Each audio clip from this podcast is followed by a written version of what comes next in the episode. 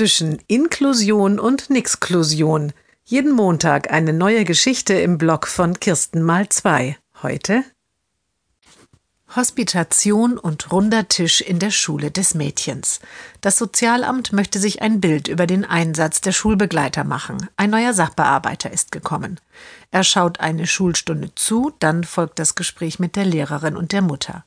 Haben Sie eigentlich schon mal darüber nachgedacht, ob Ihre Tochter auf der Sonderschule nicht viel besser aufgehoben wäre? fragt er die Mutter. Die ist völlig perplex, auch die Lehrerin zuckt zusammen. Nein, sagt die Mutter schließlich, es gibt im Schulgesetz das Recht auf Inklusion und ich habe von meinem Wahlrecht sorgfältig Gebrauch gemacht. Naja, ich wollte ja nur mal fragen, rudert der Sachbearbeiter zurück. Nach dem Gespräch ist die Lehrerin ganz zerknirscht. War mein Unterricht so schlecht? fragt sie. Bestimmt nicht, sagt die Mutter. Sie machen das doch toll. Am nächsten Tag klingelt bei der Mutter das Telefon. Es ist der Sachbearbeiter des Sozialamts. Ich habe da nur noch ein paar kleine Nachfragen wegen meines Berichts, sagt er. Welche Informationen brauchen Sie denn noch? fragt die Mutter freundlich.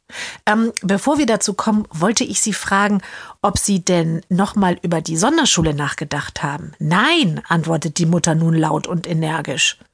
Der Sachbearbeiter schweigt kurz. Dann sagt er, also wenigstens anschauen könnten Sie sich die doch mal.